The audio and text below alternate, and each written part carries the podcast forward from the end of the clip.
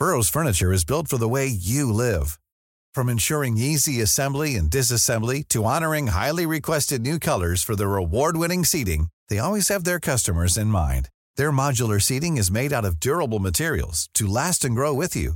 And with Burrow, you always get fast, free shipping. Get up to 60% off during Burrow's Memorial Day sale at burrow.com slash ACAST. That's burrow.com slash ACAST. burrow.com slash ACAST. Cada noche los expertos se reúnen para debatir, polemizar, desmenuzar a la noticia y a sus protagonistas en una mesa de opinión que saca chispas. Esto es El Heraldo, la silla rota por El Heraldo Radio. Iniciamos.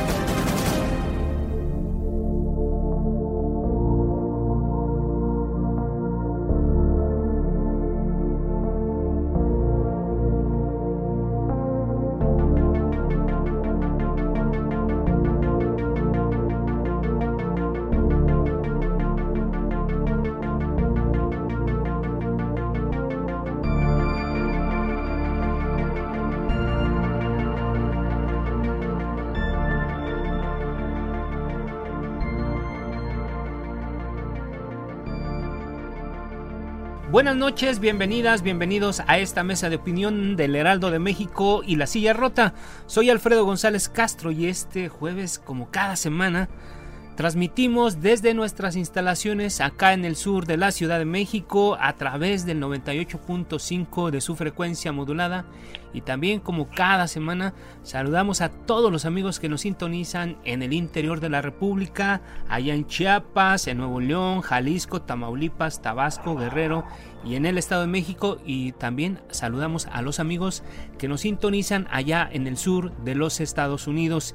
Y este jueves, como cada noche, bueno, también saludo a mi colega y amigo Jorge, Jorge Ramos, quien nos va a decir de qué va la mesa de esta noche. Jorge, buenas noches. Alfredo, ¿qué tal? Auditorio, muy buenas noches. Pues eh, fíjate que de manera sorpresiva. Muy sorpresiva. Muy sorpresiva, eh, aún para el gobierno de Andrés Manuel López Obrador. El exsecretario de la Defensa Nacional, Salvador Cienfuegos, fue detenido en Estados Unidos eh, a mediados de octubre. Eh, bueno, eh, antier, ¿no? De igual forma, se informó que la Fiscalía General del vecino país del norte desestimó, ¿no? determinó desestimar la acusación, lo que permitió el regreso del general a nuestro país.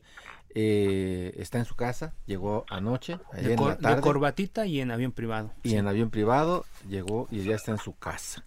vamos a escuchar este un recuento de este truculento caso en voz de nuestro colega Jesús Espinosa. Adelante.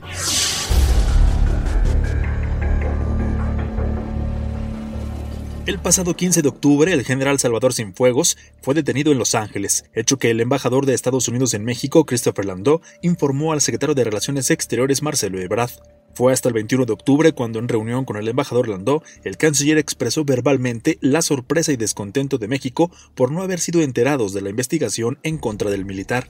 Luego, el 26 de octubre, Ebrad Casaubon dialogó telefónicamente con el fiscal general de Estados Unidos, William Barr, y le presentó el descontento del gobierno mexicano. El 28 de octubre la Cancillería difundió una nota diplomática en la que formalizó su protesta. Dos días después, el director general para América del Norte de la Secretaría de Relaciones Exteriores, Roberto Velasco, recibió por parte del ministro consejero de la Embajada de Estados Unidos, John Creamer, un oficio de la DEA con un anexo de 743 páginas, mismo que conoció el fiscal general de México, Alejandro Gertz Manero, hasta el 2 de noviembre. Tras varios papeleos, el 11 de noviembre, México recibió de manera oficial la evidencia del caso por valija diplomática, y el 17 de noviembre la FGR y el Departamento de Justicia informan que el Departamento de Justicia solicita a la jueza del caso de Nueva York desestimar los cargos penales contra Salvador Cienfuegos. En conferencia de prensa, Marcelo Ebrard negó que el acuerdo esté vinculado con las elecciones de Estados Unidos, en las que México todavía no reconoce al demócrata Joe Biden como ganador frente al presidente Donald Trump y aseguró que el caso no es de impunidad. 321, escuchamos una, una cronología de lo que ha sucedido desde el 15 de octubre hasta la fecha y regresamos 321. Bueno, ya escuchamos, esa fue la crónica. ¿Cómo ves, Alfredo? Así es, eh, Jorge, amigos del auditorio, pues, ¿quién, quién con más autoridad para hablar del tema que, que dos eh, expertos en esta, en esta materia? Y bueno, sin, sin mayor preámbulo, damos la bienvenida a César Gutiérrez. Él es abogado y experto en temas eh, militares. Y también damos la bienvenida al periodista Jorge Alejandro Medellín, con más de dos décadas dedicado a la cobertura de temas militares y ahora en el portal especializado Estado Mayor. A ambos, gracias por tomar la llamada. Buenas noches. Saludos, buenas noches. Buenas noches, Alfredo, Jorge y al otro Jorge, saludos. Eso, muy bien. Muy buenas noches. Bueno, pues eh, vamos a empezar. Eh, eh, ¿por, qué, ¿Por qué quiso México el retorno del general Salvador Cienfuegos? La Fiscalía estadounidense, ya lo decíamos en su solicitud de desistimiento, señaló que consideraciones sensibles e importantes de la política exterior superan el interés del gobierno y por lo tanto requieren el sobreseimiento del caso. César Gutiérrez, abogado y experto en temas castrenses, ¿por qué quiso México el retorno del general Salvador Cienfuegos? ¿Hubo enojo, presiones dentro de las Fuerzas Armadas hacia López Obrador? Hubo de todo, hubo enojo, hubo presiones. Imagínate tú la información sensible que se podría manejar, eh, era un riesgo incluso para la seguridad nacional, la imagen del ejército se vería manchada, de por sí ya se, vio, ya se vio manchada, porque siempre quedará la duda, pero no es lo mismo que tuvieran la convicción. Recordemos dentro de esa misma cronología que nos acaban de, señalar, el, punto más álgido o el momento más de presión más fuerte que hubo por parte de, ese grupo de poder del generalato mexicano fue cuando el abogado Zapón se filtra una solicitud que hace al juzgado en donde están manejando la posibilidad de llegar a un convenio con los fiscales federales. Y ahí es donde se vuelve, esto se vuelve una bomba de tiempo. Y lo que no entendimos tal vez es que la negociación se estaba dando, pero no solamente con la fiscalía, sino de gobierno a gobierno respecto a la situación jurídica del general Cienfuegos. Y por lo mismo manejaron ese desistimiento para tratar de lavarse un poco las manos. Lo que quedaba claro es que estaba en juego la credibilidad de las Fuerzas Armadas, en específico del ejército mexicano, que ha sido el caballito de batalla de la Cuarta Transformación. Y por eso presionaron al secretario de la Defensa para que él fuera y rescatara a uno de sus pares, intercediendo con el presidente de la República, y él a su vez le ordenó a Marcelo Ebrard que hiciera las negociaciones necesarias para repatriar al general. Bien, gracias César Gutiérrez y ahora damos, bueno, le damos eh, la palabra a Jorge Alejandro Medellín, colega periodista especializado en, estos temas.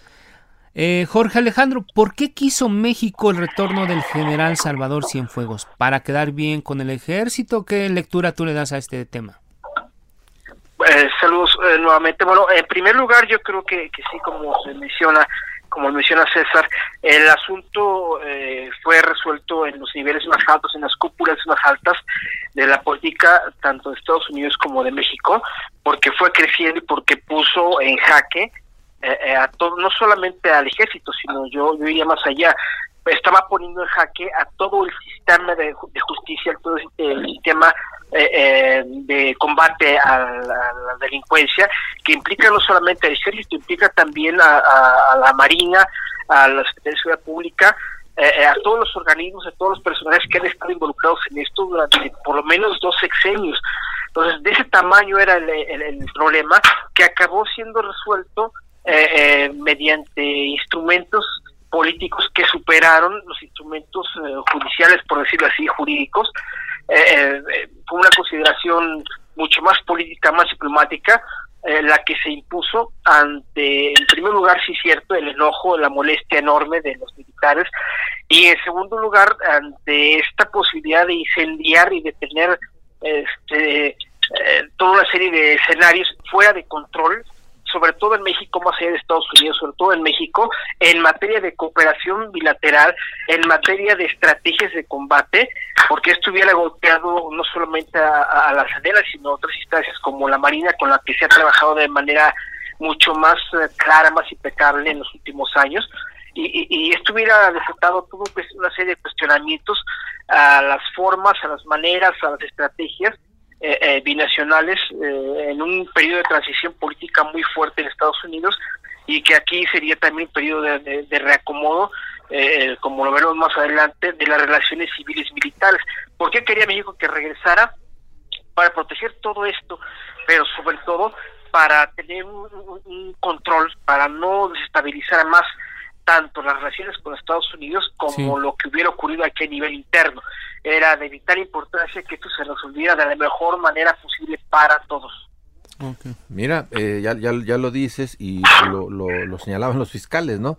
Este, consideraciones sensibles e importantes de la política exterior nos obligan a, a desistirnos. Creo que por ahí por ahí venía parte ya de la lectura desde un inicio. Este, y yo eh, regresaríamos con, con, con, este, con César eh, para preguntarte, eh, ya llegó este, el general, llegó ayer por la tarde, pero ¿qué concedió México? ¿Qué consideras tú que concedió México? Mira, yo les decía que fue una gran negociación de Marcelo Ebrard, pero que por supuesto que hubo concesiones y que en la mesa debimos haber abierto el abanico. Y yo creo que tiene que ver más también con esa cooperación de agencias extranjeras en cuanto a las reglas de cómo se van a manejar. Recordemos que la Secretaría de la Defensa siempre ha sido muy hermética y muy cerrada. A los militares incluso el término Fuerzas Armadas es un término que inventaron de unos años para acá los políticos. El ejército eh, siempre fue el ejército y la marina siempre fue la marina. y el ejército, como tiene asumido a la Fuerza Aérea, para ellos es los pilotos aviadores, ¿no? La realidad es que a la, a la defensa no le gustan las intromisiones de nadie, y mucho menos de una agencia extranjera. Imagínate, ¿no? Que llegue la DEA y que les diga que tienen que manejar, hacer, cómo manejarlo, cómo hacerlo. De entrada eso ellos lo ven como una intromisión. Y yo creo que cuando llegó el presidente empezaron a cerrarle las puertas a ese trabajo de cooperación binacional, con todo y que existe una agenda entre los países de cómo se tiene que llevar a cabo. Y recordemos que ellos tienen un interés muy grande con cierto tipo de estupefacientes, en específico el fentanilo, y ahorita esa es una de las máximas preocupaciones que tienen ellos. Y como en el ejército no tienen la facilidad de poder trabajar de forma coordinada, y en los mismos cables que, que, que, que se filtraron hace algunos años por medio de Wikileaks, Recordemos que ellos criticaban la forma de trabajo del ejército y alababan el trabajo de la marina, pues obviamente desde ahí hubo un rompimiento. También tenemos que analizar que algo debió haber pasado en el sexenio del, general Salvador Cienfuegos, que la DEA lo vio como una venganza personal, es decir, ahorita se las vamos a cobrar. Entonces, independientemente del manejo que se haya dado, yo le explicaba a la gente que la realidad es que para el ejército si tienen ellos la posibilidad de que existiera una manzana podrida, tenían que ser ellos en el país, como una cuestión de respeto institucional, eh, el, que ellos fueran los que revisaran, checaran y vieran qué era lo que existía realmente. Entonces eso es lo que causó indignación y también tenemos que recordar que estaba de por medio el generalato, el poder del generalato en México. Imagínate que quien fue el titular de la Secretaría de la Defensa se encontrase culpable de haber cometido delitos, ¿no? En trabajo en coordinación y fomento al narcotráfico, pues acabaría con todo el poder y credibilidad de los generales en este país. Y creo que eso fue uno de los puntos más importantes por los cuales presionaron al gobierno del presidente para que repatriaran al general Cienfuegos. Gracias, César. Jorge Medellín, eh, colega, ¿tú qué crees que México se dio para hacer este, esta, esta operación, esta negociación? ¿Qué tuvo que dejar México en la mesa allá en Washington, en, Estados Unidos? Eh, de entrada, como lo ha mencionado incluso hace unos minutos el presidente en su conferencia mañanera, esta posibilidad de revisar a fondo, ahora, ¿bajo qué términos? Ya lo veremos, revisar a fondo los acuerdos de cooperación con los Estados Unidos, eh, la revisión a fondo de la iniciativa Mérida, eh, saber exactamente en qué términos se, se, dará ahora que entren los demócratas y se confirma, como todos esperan, el triunfo de Joe Biden, eh, saber en qué términos se dará esta cooperación, eh, porque no estamos hablando únicamente de la DEA. Hay que recordar que hace varios años se reveló que aquí en México operan, no se, ha, no se ha corregido, desmentido esta información, pero aquí en México operan al menos 16 agencias de seguridad norteamericanas en un edificio en un edificio que está en, en, Reforma. 16, Jorge, es un montón. 16, exacto, la ATF, la ICE, el Marshall Service, la DLFBI, este, la NSA, muchas agencias, son 16 agencias con distintos niveles de, de, de, penetración y de actividad en México. Eh, eh, no estamos hablando únicamente de los 54 agentes de la DEA en sus ocho estaciones que tienen en, el país. Es un tema mucho más, un esquema más complicado, más complejo que solamente el de la DEA. Entonces, habría que ver en qué términos eh, lo que ofreció México, lo que puso a la mesa, en qué términos se dará la, nueva cooperación, no solo con la DEA, sino con estas agencias, y, sobre todo en materia de, asesoramiento e intercambio de información. Ahí les un dato.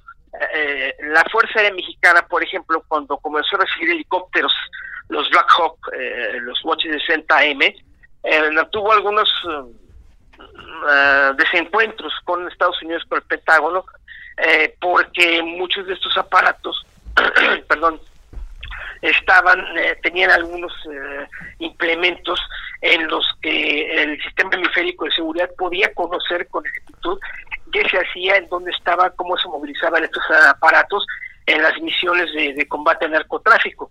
La Fuerza Mexicana eh, se dio cuenta de esta situación y comenzó a reclamar este este hecho. Estados Unidos dijo, bueno, es que necesitamos saber qué hace con el material que les estamos dando. La Fuerza Mexicana y la Marina también en su momento se opusieron a este tipo de situaciones, se reconfiguraron los aparatos, se quitaron estos, estas señales se exigió justamente lo que comenzaba, comentaba Marcelo Ebrard, confianza, credibilidad para poder cooperar eh, ese fue uno de los puntos que, se salvó. Pero el tema sigue en la mesa. El tema es la falta de confianza que tiene Estados Unidos hacia México eh, y que se pulió, vaya, se, se, esto poco a poco con muchos trabajos con la Marina queda el asunto del ejército con el que siempre ha habido roces y como bien lo dice César, eh, eh esta confrontación por el, por el control de todo este asunto. Tan es así que tanto el ejército como la marina han, eh, invertido muchísimos millones de, pesos en los últimos cinco años en materia de evolución, crecimiento y perfeccionamiento de la inteligencia militar e inteligencia naval, en donde se han destinado, no sé, cerca de mil millones de pesos entre las dos instituciones para pulir sus instrumentos, para entrenar gente, para capacitar, para ir más allá y no depender totalmente o necesariamente de, la tecnología norteamericana. Este es un punto que podría estar también en discusión. Mira, Jorge Alejandro, ya que hablas del tema de la confianza, nada más hay que recordar que confianza nunca nos hemos tenido, ni nosotros a ellos, ni ellos a nosotros, pero no solamente eso. Ni somos amigos. Somos... Ni somos amigos. No, pero además, hasta en lo interno, nada más recordemos eh, cómo eh, eh, aquel embajador eh, de Estados Unidos, Carlos Pascual, que fue a, decir a, Estados Unidos, a Washington, que aquí el, equipo de seguridad del entonces presidente Felipe Calderón pues traían una pachanga entre ellos que no se confiaban que no se, eh, que, no, se querían que eh, odiaban a Genaro García Luna este militares marinos contra este o sea que, era una contra los civiles de la procuración así es que una reverenda guerra interna ahí.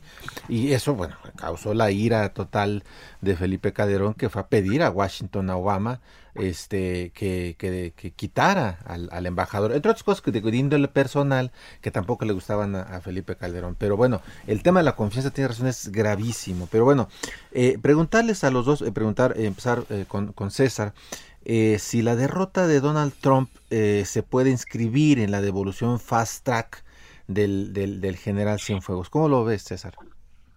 Bueno, yo creo que sí tiene que ver. Si ibas a llegar a una negociación, tenía que ser con este gobierno, con el cual en teoría tienes una buena relación. Imagínate qué hubiera podido pasar si eh, las impugnaciones que ha, presentado Donald Trump no prosperaran y que hubiera un cambio en el gobierno de los Estados Unidos. Ya no podrías parar ni de forma tan sencilla, porque hay que recordar también otra cuestión, ¿no? en política exterior. En México tenemos la idea de que somos amigos de los demócratas y enemigos de los republicanos. Pero la historia lo que nos ha dicho es que hemos tenido siempre mejores resultados con los republicanos que con los demócratas, ¿no? Hemos visto un presidente de los Estados Unidos súper carismático, que le cae bien a todo mundo, como Obama, que deportó muchísimos más migrantes que lo que hizo el que una más... persona que a lo mejor es antipático y no cae muy bien como Donald Trump, pero ¿Por que qué nos quitas la ilusión, César? No, no es que nos quitamos la ilusión, pero la realidad, ¿no? La historia es lo que vemos aquí. Si no se daba la negociación en este momento, difícilmente íbamos a ver que se pudiera repatriar al general Cienfuegos, porque además pues sería una moneda de cambio muy interesante y muy importante para el nuevo gobierno. Y te imaginas todos los secretos que conoce el general Cienfuegos, de los políticos del pasado, del presente y de los que estarán en un futuro. Y esa parte creo que sí tendría mucho que ver en cuanto a la sensibilidad del manejo de la seguridad nacional, de la seguridad interior que hay en el país, porque él sabe los tejes y manejes de absolutamente todo lo que se maneja.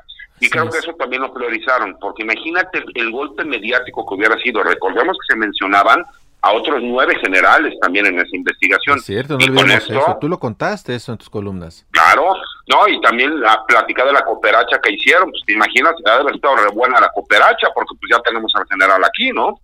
Entonces, imagínate, incluso varios, a lo mejor su nombre aparece en las listas de ascensos del 20 de noviembre, que de buena fe le entraron a la cooperacha y fueron recompensados. Hay una lista, por ahí te la mando. sí, sí, la, verdad es que siendo ya serios, yo lo explicaba, eh, simple y sencillamente, el, en México el ejército es muy poderoso, y más en esta actual administración, porque como son el caballito de batalla del presidente, porque no se quejan, lo que le dijeron, señor presidente, usted tiene toda nuestra lealtad de forma irrestricta. Lo único que le pido es que le demostremos a los demás generales que si llega a pasar cualquier cosa por estar realizando nuestro trabajo, no nos van a abandonar, nos van a dejar solos. Y el presidente está asumiendo el costo político de lo que le va a costar esto para tenerlos contentos y ganarse la lealtad ciega por parte de los generales en México. Gracias, César. Y bueno, en, en México ya se ha especulado mucho sobre la razón de este, de este acuerdo. Incluso se dice que el, presidente Andrés Manuel López Obrador eh, no reconoce todavía el triunfo de Joe Biden, precisamente porque uno de los temas que tenía pendiente era este y otros tantos del Tratado de Libre Comercio. Jorge Alejandro, ¿tú, tú sí piensas que en esta materia va a ser completamente diferente la relación con con Biden a, partir de que tome posición, sobre todo en materia de, cooperación y estas cosas que se están dando que tienen que ver con, con, asuntos sensibles como la seguridad, el intercambio de información.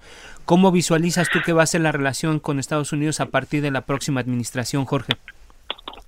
Eh, mira, justamente abonando un poco a lo que comentaba César, sí, en efecto nos ha ido eh, mejor, eh, entre comillas, con, los republicanos que con los demócratas. Con los demócratas, o sea, con Barack Obama en el poder, la, la DEA y las otras agencias que comentaba tuvieron manga ancha, tuvieron la posibilidad de hacer lo que se les diera la gana en territorio mexicano para el combate al, crimen organizado, a los cárteles, en fin, el, antiterrorismo sobre todo, fue justamente en, en las administraciones de Felipe Calderón y de Peña Nieto, en donde se creó en la Serena la sección octava, que es combate al terrorismo, y fue por presión y a instancias de, de, todo este asunto de Estados Unidos para complementar esta imagen de seguridad hemisférica. Fue con los demócratas, se creó la sección octava de, antiterrorismo en la Serena y se, se amplió la cooperación con la Marina justamente en estos, en estos aspectos, en estas áreas. Eh, depende mucho de cuál sea el, plan eh, de Joe Biden en cuanto a la forma de mantener las relaciones hemisféricas y cómo encaje México en este esquema. Pero ya este caso, este asunto de Cienfuegos va a alterar por lo pronto esta parte del plan que haya tenido Biden, porque no va a ser lo mismo eh, negociar o acercarse a un país en donde de manera tácita la confianza con la institución fundamental que es el ejército está ya vulnerada, quedó en duda, aunque no haya juicio, que no se, se vaya más allá, aunque el asunto haya quedado saldado por el momento, ya esa mancha no se le va a quitar nadie. Y habría que ver qué tan hábiles son eh, del lado mexicano para negociar esto, para, para llevarlo eh, a buen término y qué tanta presión va a querer Biden ante un, presidente que no lo reconoció en su momento. O sea, cuestión de sensibilidad política y sobre todo de, de, saber cómo vas a empezar tu, tu, gobierno y tu relación de manera tranquila o, o, sacando, digamos, la, la, baraja sobre la mesa y golpeando la mesa para, para que las cosas sean como tú quieres desde el lado norteamericano. Fíjate, interesantísimo. Ya nada más un apunte antes de irnos al corte.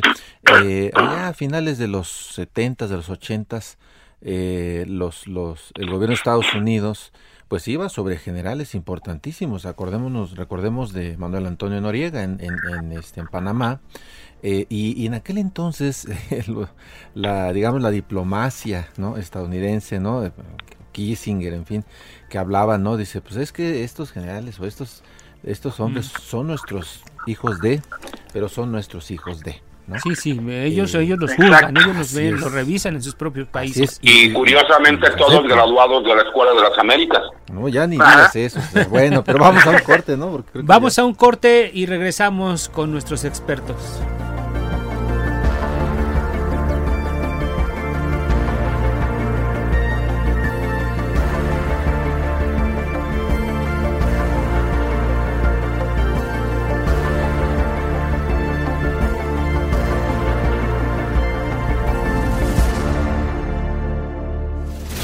Esto es Mesa de Opinión, La Silla Rota.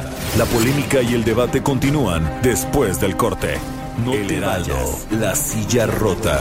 Mesa de análisis e investigación con Alfredo González Castro y Jorge Ramos. Regresamos.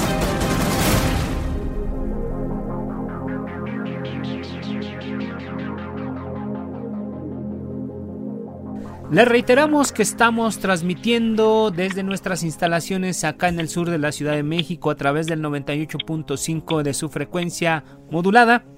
Y también aprovechamos para saludar a todos los amigos que nos escuchan allá en Guanajuato, en Baja California, en Coahuila y en el sur de los Estados Unidos, en la ciudad de McAllen y en Brosville. Y también de este lado nos escuchan allá en Coahuila. Y bueno, pues reiteramos el saludo y la bienvenida a César Gutiérrez, que él es abogado y experto en temas castrenses, así como al periodista Jorge Alejandro Medellín. Estamos hablando precisamente de lo más reciente de las noticias, que es el regreso del general Cienfuegos a México. Jorge. Así es, y bueno, la siguiente pregunta, el tema es eh, pues ya está aquí el general. Eh, se, se, le han informado, ayer eh, decían las autoridades que se le informó del, procedimiento ¿no? que se le está iniciando al, general y preguntarte, César, César Gutiérrez, ¿cuál fue, esa es la pregunta en pasado, cuál fue y en futuro, cuál será el rol de la Fiscalía General de la República a cargo de Alejandro Gersmanero en el caso Cienfuegos? Mira, yo ayer eh, tuve la oportunidad de dar una entrevista en algún otro medio de comunicación y manifesté que de acuerdo a mi experiencia como abogado litigante, yo no veía que las pruebas que se habían presentado en una corte en los Estados Unidos pudiesen ser válidas en México.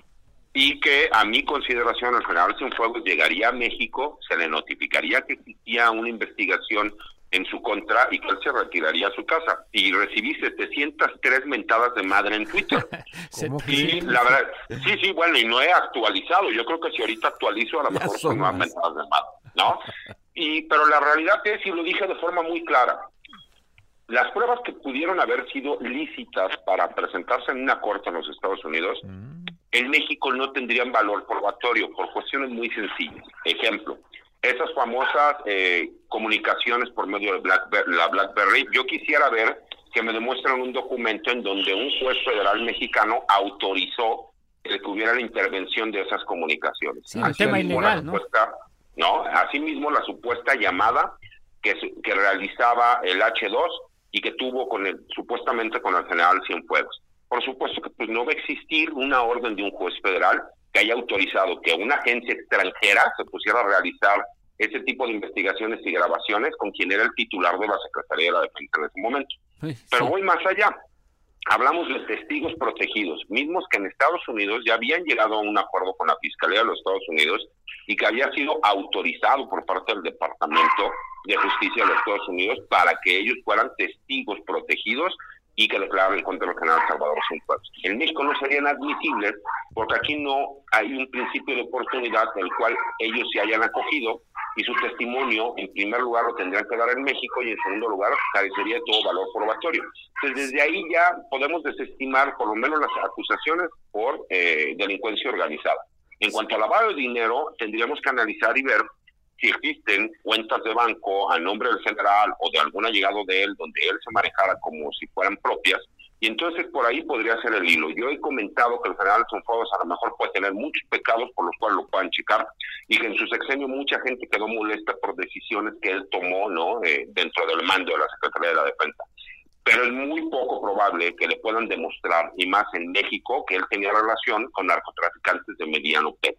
Entonces, ¿qué es lo que sigue? Que la Fiscalía General de la República tendrá que realizar esas investigaciones A mi consideración, creo que en unos meses veremos exonerado al secretario de la Defensa e incluso homenajeado en algún campo militar por eh, haber sido imputado de forma injusta y haber querido dañar la imagen del ejército y de su persona. Ese es mi personal y particular punto de vista, yo, primera persona del singular. Claro, César, y es que lo dices bien, porque una cosa es que sea una práctica común, unos usos y costumbres de estas agencias internacionales, y yo creo que hasta en México también, que las escuchas, o sea, no es algo nuevo. El tema es que esas escuchas y que se hacen de manera ilegal se usen para fincar una o intentar fincar una responsabilidad responsabilidad legal sobre sobre alguien. Y bueno lo que tú dices también eh, es importante saber qué va a pasar. Eh, lo que tú dices es qué va a pasar, Jorge Alejandro, eh, cuál va a ser el papel de la Fiscalía General de la República acá en México después de que ya está aquí el general en territorio nacional. Mira, va a ser un verdadero misterio en cuanto a que lo dijo Marcelo Ebrard eh, y no ha, abierto la boca al respecto a Alejandro Gertz Manero, pero él vaya dio a entender y lo dijo que, que la investigación se va a realizar a partir de las 743 páginas que le entregó en valija diplomática el, Departamento de Justicia, el gobierno norteamericano. Pero por, lo que por lo que hemos escuchado ahorita, pues, son 743 páginas buenas para una novela, pero no para un juicio. Exactamente. El problema es el siguiente. Eh, ¿Cuál es el valor real, eh, jurídicamente hablando, de esta investigación tan afinada y tan detallada que según la prensa norteamericana realizó la DEA, apoyada también en otras instancias de inteligencia. Eh, vaya, de, entrada, si la, Fiscalía General va a fundamentar una parte importante o pequeña, cual sea, pues, de su investigación a partir de esas pruebas, como lo decía César, eh, ¿cuál es, cuál es la, tanto la fiabilidad como la fortaleza de, elementos probatorios que no tendrían ni pies ni cabeza en México, eh, porque para hacer una intervención telefónica tendría que haber corrígeme por favor César, una, una averiguación previa o una carpeta ya abierta con una acusación ya en firme eh, para que un juez eh, federal o juez especial autorizara, revisara y ordenara permitiera una, una escucha telefónica. Si no, pero Jorge, perdón que te interrumpa, recordemos algo, porque mucha gente me dice, no, pero es que eh, recordemos que esas investigaciones eran en contra del fiscal de Nayarita, el Beitia, y que dentro de la agenda binacional este, sí estaban autorizadas, sí, pero también recordemos que la misma agenda binacional dice que si existen investigaciones contra funcionarios de alto perfil tendrá que ser notificado a sus pares, en este caso de Estados Unidos a México, para que pueda tener valor probatorio cosa que no sucedió. Entonces, por lo mismo sigo diciendo que no serán admisibles en un juzgado federal en México esas pruebas para imputarle delitos al general Bajo ninguna circunstancias. y, un, detalle, perdón, que los interrumpa. Y recordemos también la edad del general, tiene 72 años de edad. Es correcto. Sí. O sea, se puede Pero nada, más para para para, para agregar este asunto de la fiscalía. Tendrá que empezar de cero necesariamente porque si le va a dar valor probatorio a elementos que no lo tienen aquí en México, este, pues ya podríamos ir cerrando el caso de una vez. Tendría que empezar de cero y a partir de una perspectiva distinta y de elementos distintos en los que va a entrar en juego nuevamente la credibilidad o no de la CDN y de otras instancias. En fin, es un asunto muy muy complicado, pero que tendrá que empezar de cero y nos seremos, seremos nosotros los mexicanos eh, quienes tendremos que confiar en la en la en la no sé, la limpieza, en la, en la buena eh, labor de, la Fiscalía. En la buena procuración de justicia. Oye, mi querido Jorge, pero recordemos que aquí también aplica de forma maravillosa es a los amigos la justicia y la gracia, a los enemigos simplemente la ley. Yo decía y le solicitaba al presidente de la República que en su calidad de comandante en jefe y comandante supremo de las Fuerzas Armadas, revisara los 233 casos que existen de militares que han sido procesados y sentenciados por supuestamente están inmiscuidos en, con grupos de narcotraficantes, donde en los 233 está comprobado que hubo torturas por parte de la extinta Policía Judicial Militar, hoy Policía Ministerial Militar. Eh, Entonces, pues si el método de investigación del ejército siempre fue tabla, capucha y chicharra, pues obviamente ahorita ya estamos viendo que sí existe una deferencia porque ni siquiera una carpeta de investigación se ha iniciado. Ok. Yo, yo, ya estamos a punto de, de entrar a la recta final de este espacio, pero quiero preguntarles a los dos. Esta mañana eh, conocimos la noticia, como decían en mi pueblo, este, el Chapo vio burro y se le antojó el viaje. Entonces el Chapo pide que se le dé el mismo trato que al general Cienfuegos. ¿Qué opinan de eso? Eh, César. si, somos justos, la realidad es que, de acuerdo a lo que manejó Marcelo Ebrard, de que los delitos se cometieron en México y por lo mismo tendría que ser México quien los juzgara, aunque la droga pasara a Estados Unidos, pues tendría que pasar lo mismo tanto con García Luna como con el Chapo. O sea, esa es la realidad. Lo que pasa es que tiene la parte de con el Chapo, también a Genaro. Por, por supuesto, digo, no, y incluso tráiganse también a Edgar Beitia. Edgar Beitia puedo entender que como tiene la doble nacionalidad, entonces sí se da el hecho de que lo puedan juzgar los norteamericanos Les enseñaron el caminito. pero si ya estamos hablando de esas concesiones, pues ¿por qué no nos traemos a García Luna a México y por qué no nos traemos a Joaquín Guzmán, el Chapo, aquí a México y que cumplan su sentencia aquí en México? Pues ahora sí que sería lo más justo, ¿no? Jorge, ¿cómo ves? Eh, mira, lo que pasa es que aquí el pequeño gran detalle es que en el caso de Guzmán Loera, en el caso de General García Luna, en el caso de estos personajes, eh, sí hubo acuerdos, sí hubo cooperación, sí hubo conocimiento de lo que se estaba haciendo eh, y hubo aceptación. Pero en el caso del general Cienfuegos, pues se trabajó de manera totalmente independiente y por su cuenta e hicieron lo que lo que quisieron, lo que se les dio la gana sin informarle a México nada. Eso está bastante claro. Es el pequeño matiz, la pequeña gran diferencia, ¿no? No puedes exigir, pretender seguir un, trato igual cuando las condiciones en las que se te, investigó y se te acusó son completamente distintas y, vaya, hubo un aval de ambas naciones, de ambos sistemas para proceder en contra de ciertos personajes en cuanto al general fue completamente distinto. Muy bien. Bueno, una conclusión, este César, por favor, un minutito. Nada, nada más decir que eh, como dentro del análisis que he realizado, jurídicamente yo no veo elementos con todo y que mandaron por valija diplomática toda la información que tenían para hacerla valer en un juicio, para que veamos al general juego sentenciado. Creo que es una lástima el hecho de que siempre queda el interrogante de qué hubiera pasado si hubiera sido el juzgado en los Estados Unidos. Creo que se buscó por todas las formas posibles cuidar la imagen del ejército y de proteger al ejército que viene siendo el caballito de batalla de la cuarta transformación. Con eso concluyo. Gracias, César. Jorge Alejandro. rápidamente, eh, coincido en lo primero con, con, César, creo que no habrá elementos para proceder en contra del general, eh, pero yo veo también que eh, las relaciones civiles y militares en México van a ser modificadas de manera muy, muy fuerte, muy especial, y en el tercer punto, yo creo que esto tendría que obligar de alguna manera a, reconfigurar, a cambiar, a, reestructurar las, eh, no las funciones, sino la naturaleza de la forma de operar del ejército mexicano para evitar situaciones hipotéticas como esta eh, que estamos viviendo y sobre todo para que la confianza sea primero de aquí en, México, surja primero aquí en México y eso se proyecte eh, en relaciones binacionales o con otros países. ¿no? Yo creo que eso es lo más puntos importantes. Muy bien, pues ahí están ya, Jorge, amigos del auditorio, los puntos de vista de dos eh, expertos en estos temas. César Gutiérrez, abogado y especialista en temas castrenses. Y también escuchamos a Jorge Alejandro Medellín, él es periodista especializado eh, del portal Estado Mayor. A los dos, muchas gracias por su tiempo y si lo permiten, vamos a mantener abierta la comunicación para próximas eh, consultas con ustedes y, conocer sus puntos de vista. Jorge. Así es, muchísimas gracias y bueno, pues queda ahí claro, ¿no? Que es muy difícil que puedan eh, enderezar algún tipo de, juicio al, general, ¿no? Eh, yo creo que si hay un golpe, pues de todas maneras a la credibilidad pues de las fuerzas castrenses, ¿no? Por el tema de, de, Estados Unidos que hace estas implicaciones, aunque retire pues las, los cargos eh, y bueno, que las 743 páginas, pues yo creo que van a servir muy bien para una, una serie más de estas de, narcos que tanto les gustan.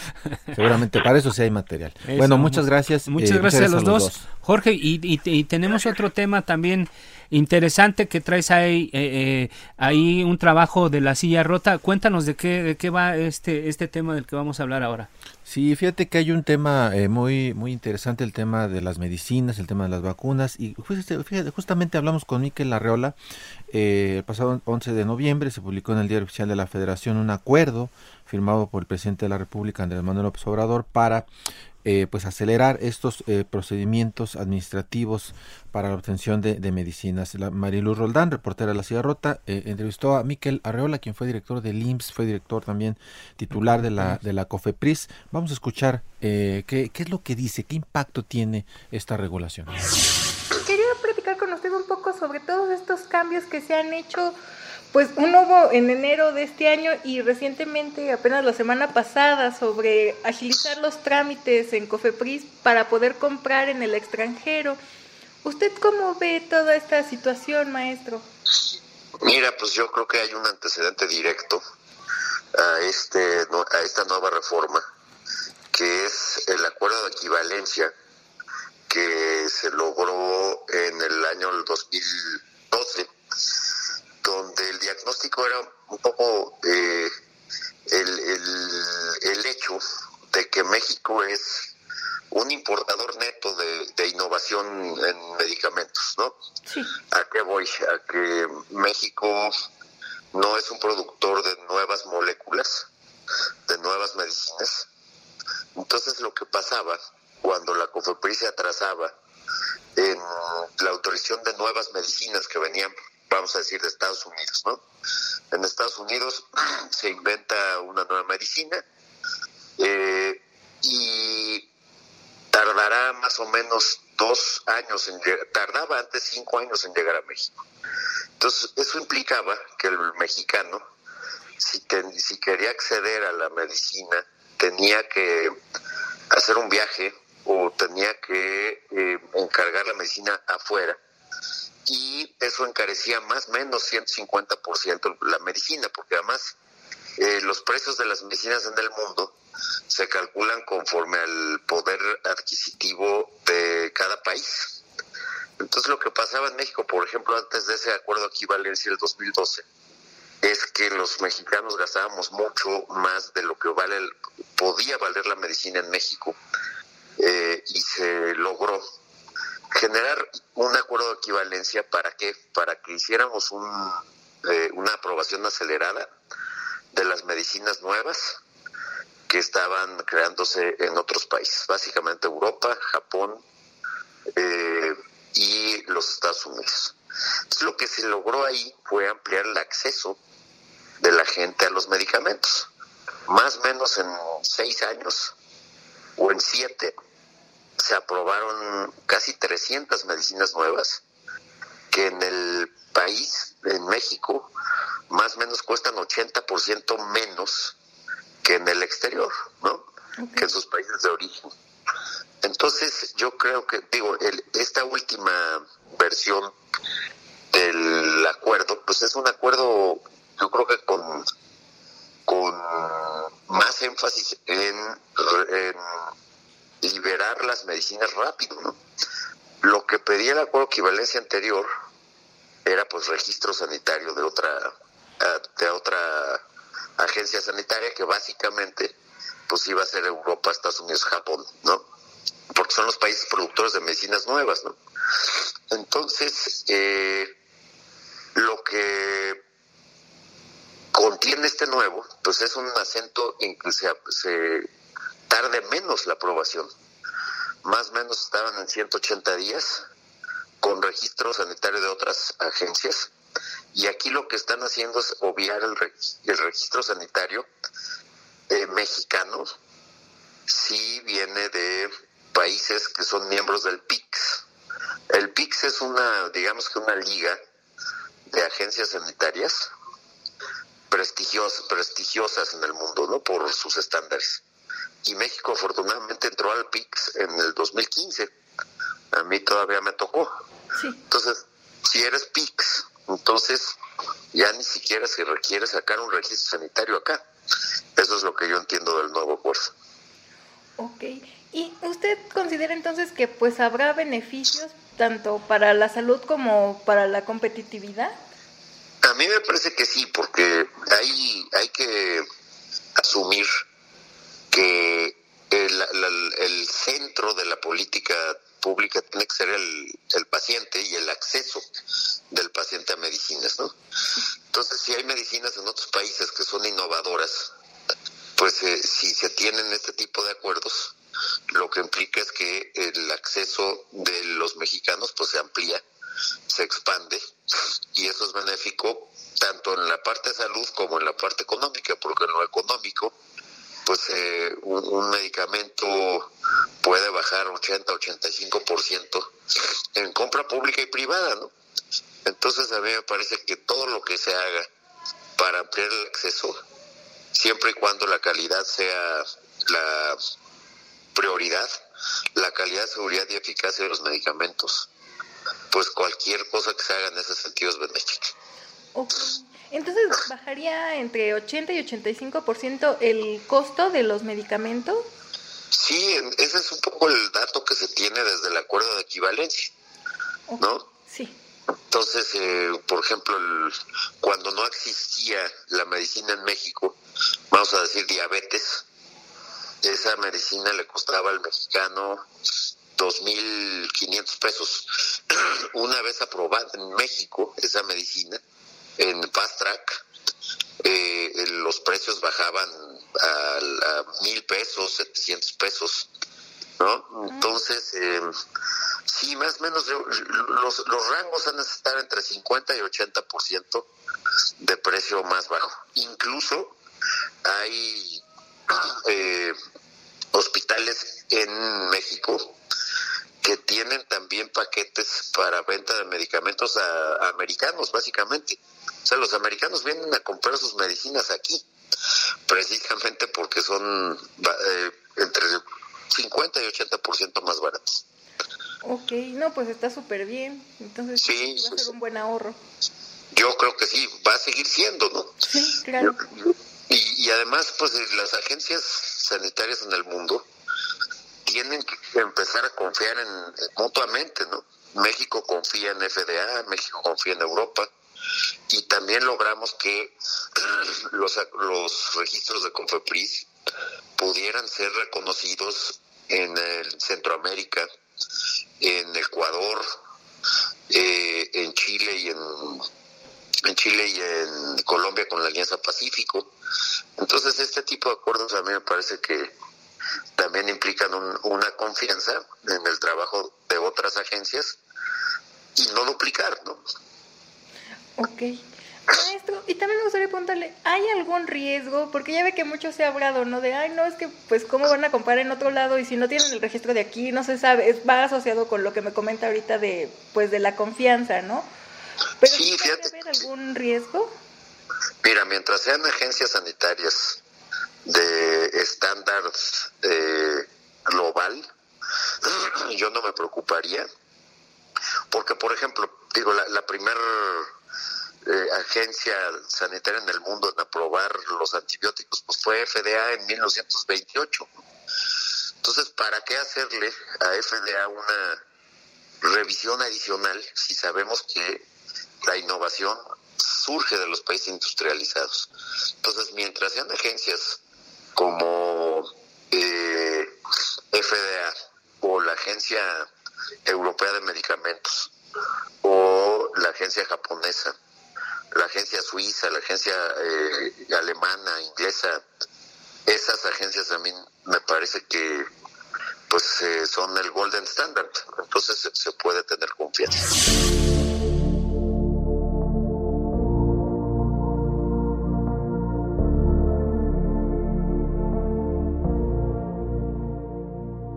Bien, eh, Jorge, amigos del auditorio, pues ahí están este, este que nos revela, esto que nos dice Miquel Arruela, muy interesante. Yo creo que a partir de eso también eh, es una, una experiencia importante para lo que viene y para lo que está ocurriendo, sobre todo en, en esta emergencia sanitaria. Eh, Jorge, llegamos al, al fin de este espacio. Y no nos resta más que agradecer como siempre a todos los amigos que nos escuchan en, aquí en la Ciudad de México, en el interior de la República y allá en el sur de los Estados Unidos. Y bueno, pues este no nos resta más que agradecer a quienes hacen posible este esfuerzo. Isaías Robles en la información, Orlando Oliveros en la producción y Jorge Aguilar en los controles técnicos. A partir de la próxima semana, Jorge, los esperamos el miércoles este programa se va a transmitir los miércoles a las 10 de la noche y el martes aprovechando para echar el gol en la mesa de opinión a fuego lento eh, pues ya llegamos al final Jorge que descansen nuestros amigos Muy buenas noches. Buenas noches, eh, no se les olvide ser felices y usen el cubrebocas, yo me lo pongo. Yo me lo pongo.